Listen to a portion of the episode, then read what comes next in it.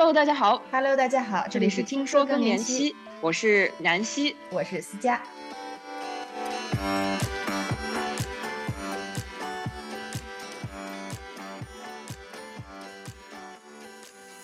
最新科学研究表明，高质量社交不仅可以对我们的心理层面起到慰藉的作用，还可以降低阿兹海默症等其他疾病的风险。几个月前，我们建立了“第二人生”这个社群，旨在带领更年期及更年期后的女性，在这个人生转折点全面地探索健康生活的定义。这次，我们就以社交的形式和她们一起讨论，处在更年期的女性又有什么样的社交需求。我们也根据现在火热的 MBTI 十六种人格测试，帮助大家更深刻地了解自己。如果你想突破自己的朋友圈，通过其他途径来认识一些新朋友，欢迎大家加入到我们的听友群，甚至直接加入到我们的第二人生群中。如果你想了解我们一起聊了什么，那就快听听这期节目吧。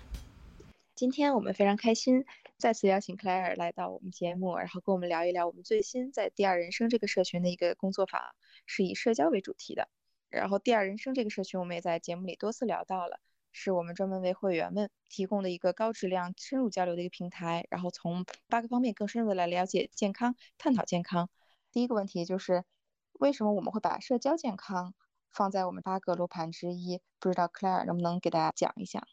嗯，好的。其实我们选择社交健康作为第二人生。对于健康定义的八个维度之一呢，是因为我们接触到很多最新的科研结论之后呢，发现社交这个维度其实对于我们身心的健康也是很有影响的。就像我们之前一期聊到说，我们的饮食搭配对于我们的健康是很有影响，这个大家都可想而知，然后大家都觉得这个是作为一个常识的一个结论。但其实社交健康呢，它也是对健康是有一个双向的作用。双向的意思呢，就是如果我们有很多的高质量的这种社交文娱的活动，那它对我们身心健康是非常有益的。很多的科学研究已经表明说，高质量的社交它是可以帮助我们降低因为年龄而导致的一些认知能力的衰退。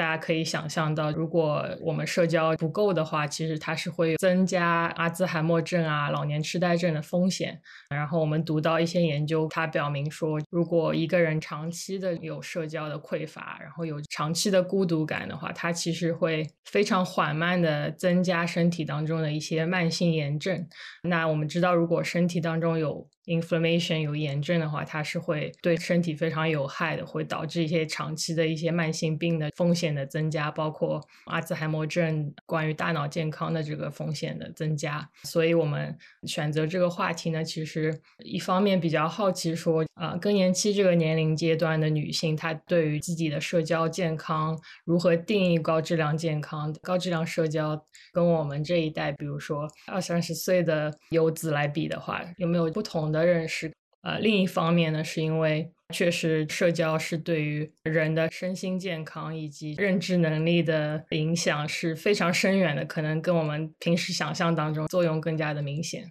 这一块说的，我觉得让大家都会很意外的一个点是，我们肯定会想到说，社交会对精神健康、会对大脑健康、情绪健康有影响，因为我们能感受到社交会让我们可能跟有些朋友在一块儿待一会儿，马上我们就元气满满。跟有的人在一块儿待一会儿，我们就觉得特别累。但是没想到社交会对我们的身体健康也有影响，就是高质量的社交会让我们减少身体内的炎症，然后可能缺少社交或者是低质量的社交会让我们的身体都发炎。有的时候咱们开玩笑说是我整个人都是抗拒的，整个身体都是抗拒的，是真的。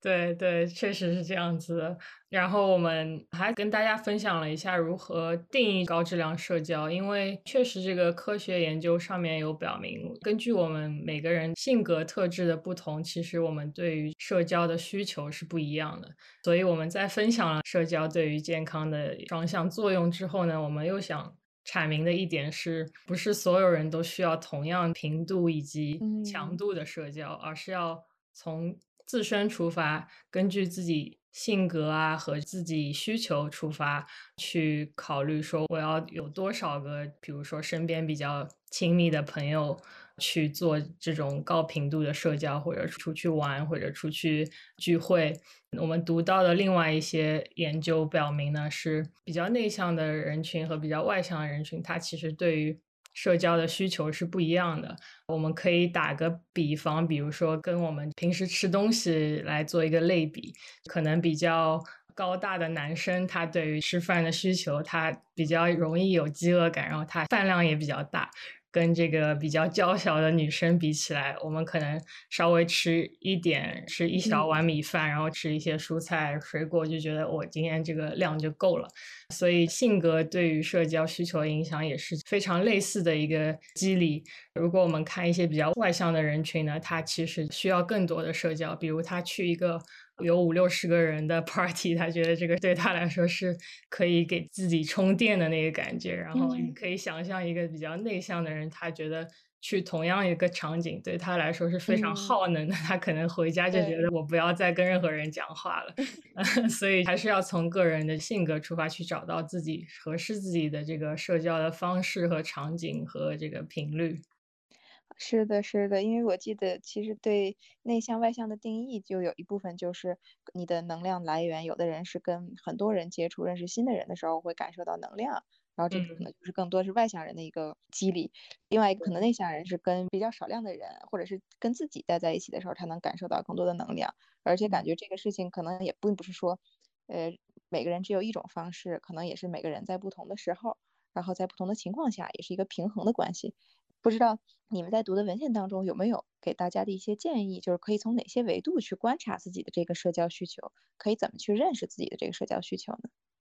对我们其实这期活动结束了之后呢，我们给成员们安排了一个小作业，就是关于如何更深入的可以了解自己的性格和。对于社交的需求，去更好的了解自己人生当中什么样的角色，所以我们选择了一个世界上还比较有名的一个性格测试的一个小工具，然后鼓励大家去做一个 MBTI 的人格测试，然后根据自己产出的结果来看一下，首先你是更内向的人还是更外向的人，还有一方面就是。MBTI 它的这个测试呢，是会衡量你在人际交往当中你是更感性还是更理性。比如说，你会更有逻辑性的去分析人与人之间的关系啊，还有自己的心得体会啊，或者是你对别人的情绪非常敏感，然后比较容易被别人的能量给带过去的这种人。所以我们就选择了这个 MBTI 的测试，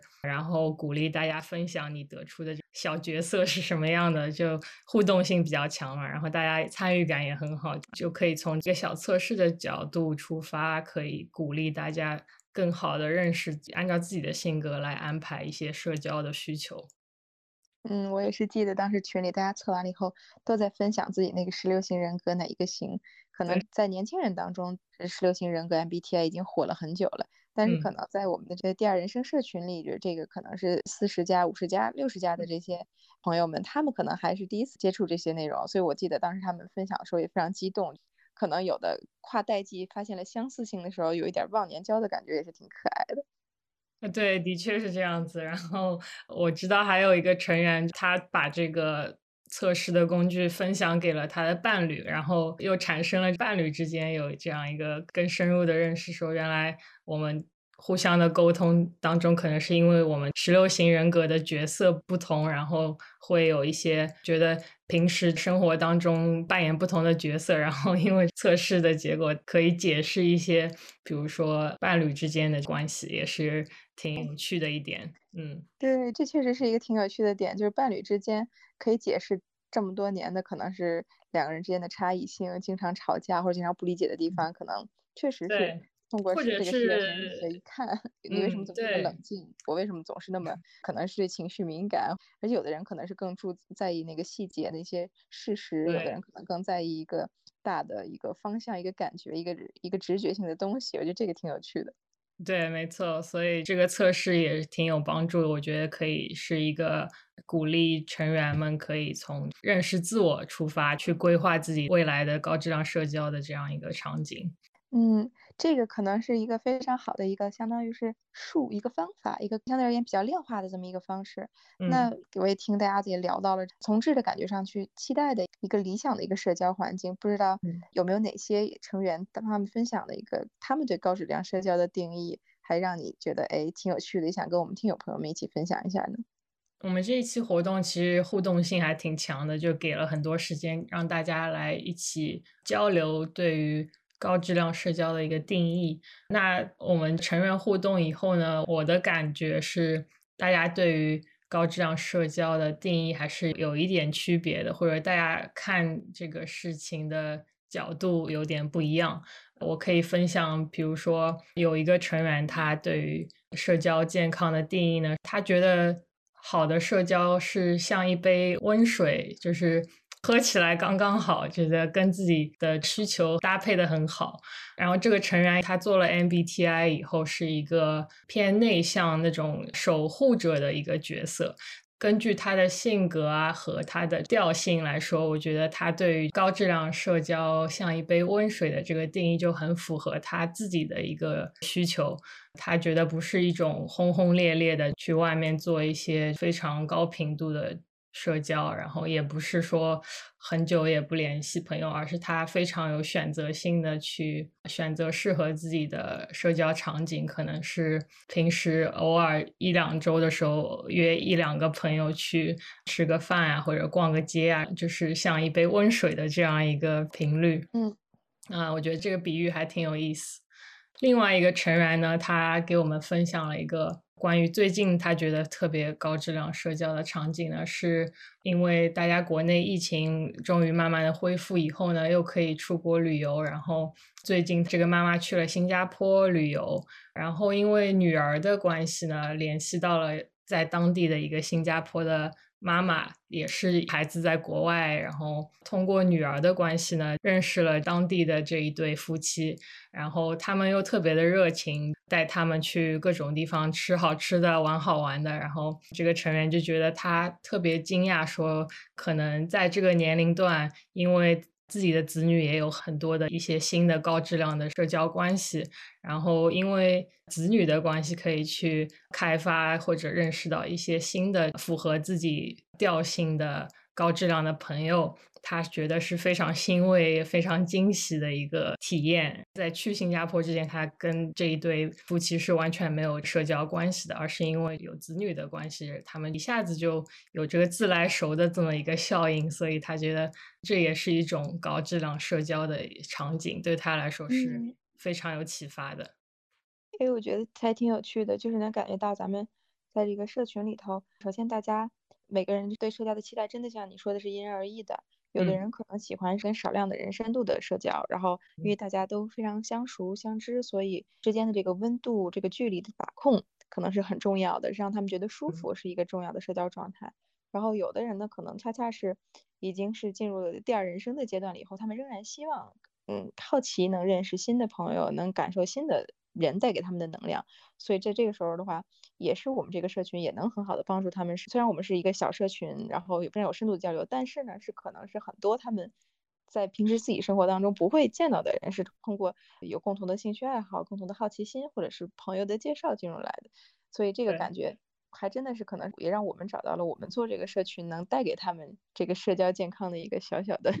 贡献的这个感觉，我觉得还挺有趣的。对，没错。然后你刚刚讲到说做这个活动的初衷是把一些可能平时生活中没有交集的一些更年期年龄层的。女性来汇集到一起，然后我觉得这期节目就是我们互动的过程当中非常有意思的一个环节吧。就是大家可能分享了大家自己对高质量社交定义之后呢，好像自然而然的成员们他们开始发起说，如果你到我的城市来，非常欢迎你，我可以带你玩，然后欢迎你到我家里来。大家好像自然而然的就做出了一些线下的互动啊，然后可以。通过这个平台认识到一些新的符合自己这个年龄阶段社交需求的一些互动，啊，我觉得这一点还挺欣慰的。可以看到大家通过我们的节目、我们的活动来促进互相之间的友谊。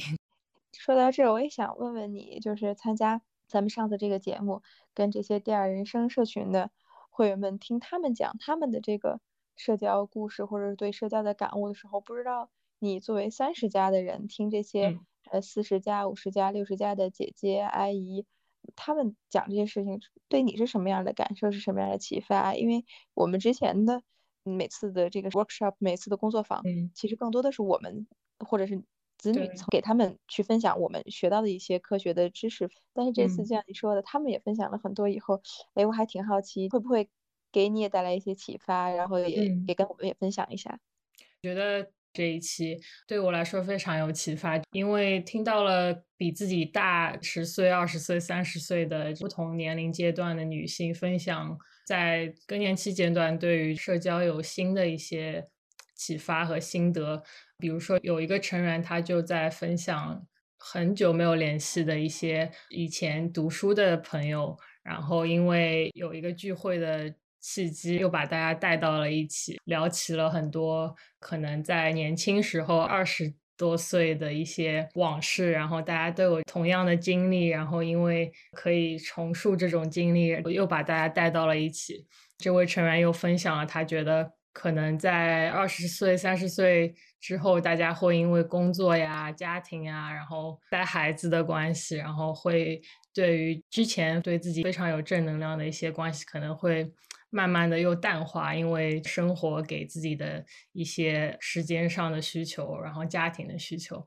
在更年期这个阶段，可能时间更有自己把控时间的机会，然后重新有机会可以重温这些以前的亲密的朋友啊，或者是啊学校里的同学呀，对他们来说，这个阶段是非常有治愈的效果。对他们来说是非常有帮助的一个可能重建高质量社交关系的这么一个启发吧，所以我自己也在考虑说，在步入三十岁的这个阶段，如何可以更有意识的去认识到，在过去可能十年、二十年，从学校呀、工作呀、生活当中，哪一些朋友是。我非常觉得值得继续保持这样一个紧密的关系，然后如何更有意识的去安排一些，比如说通个电话呀，或者发个微信啊，可以更好的互相的有这种关怀的一种作用，而不要因为工作生活的一些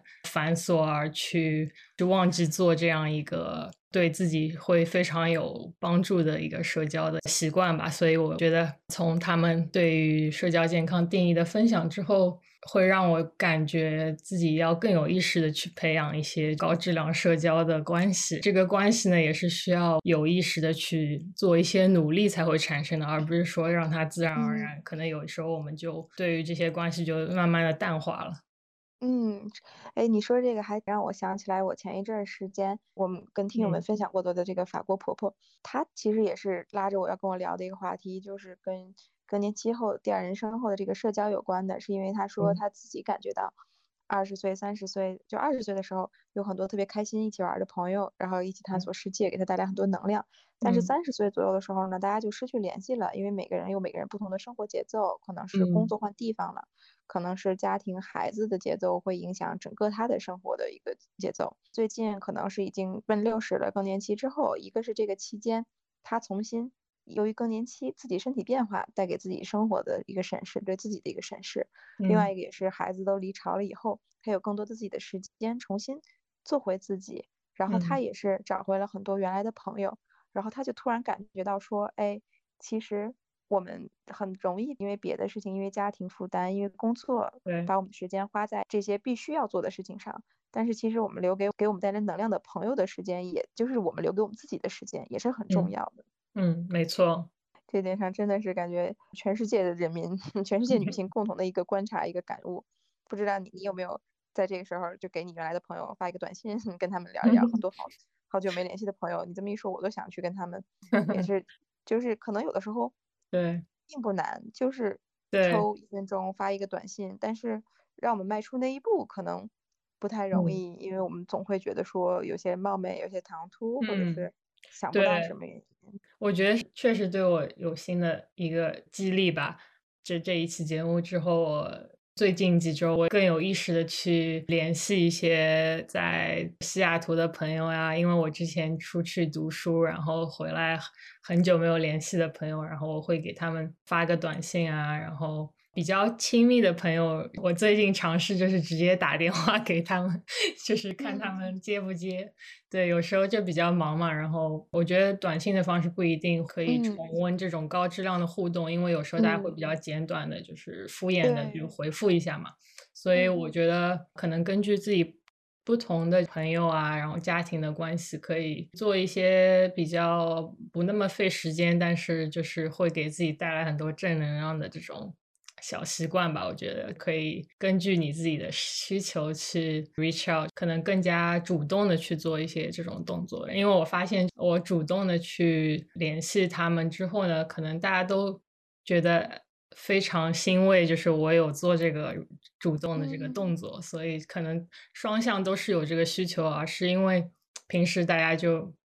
觉得需要一些边界感，因为我们最近经常聊怎么样有好的边界感，但可能有时候太过于注重维护这个分寸或者这个边界感，反而让我们失去了一些本来可以互动、可以给互相带来能量的一些机会。确实是，确实是，这个就又说回到咱们节目刚开始的时候聊到的一个话题，就是可能也是因人而异的，然后因朋友而异的。但是每个人都主动一点，找到一个自己舒服的方式去跟朋友们问候一下，然后，然后也可能找到跟你这个朋友这个关系比较舒服的方式去探索、去尝试一下。可能偶尔的一个小冒昧、小失误也不是一件坏事，也无伤大雅。我们都可以去更积极一下。你这说完了以后，也让我挺有这个欲望的。可能，所以，最近我也可以趁着夏天给一些原来的朋友们发发短信，或者是约约电话。我觉得真的挺好的。然后我们也这样，听友朋友们也在留言给我们，告诉我们你觉得高质量的社交是什么样子的？不知道我们聊的这些内容有没有给你带来一个你想去跟你过去的某一个朋友联系的一下的一个冲动，或者是跟我们分享一下你这个友情的故事？对，非常欢迎大家在评论区给我们留言，然后我们也期待听听你的对于社交健康的认识，或者我们有什么对你新的启发。那咱们今天。我们这期关于第二人生社交健康的工作坊的一个回顾就先聊到这儿。然后，如果大家对第二人生这个社群感兴趣的话，也欢迎联系我们，然后我们可以跟大家更深入去介绍我们这个社群所聊的内容，以及如何加入我们这个社群。听完我们的节目，希望你能给许久未联系的朋友发一个消息，勇敢地迈出这一步，一起找到彼此最舒适的点，能够在交流中获得更多的能量。如果你在社交方面有更多的感悟和启发，也期待你的分享。我们下期节目再见。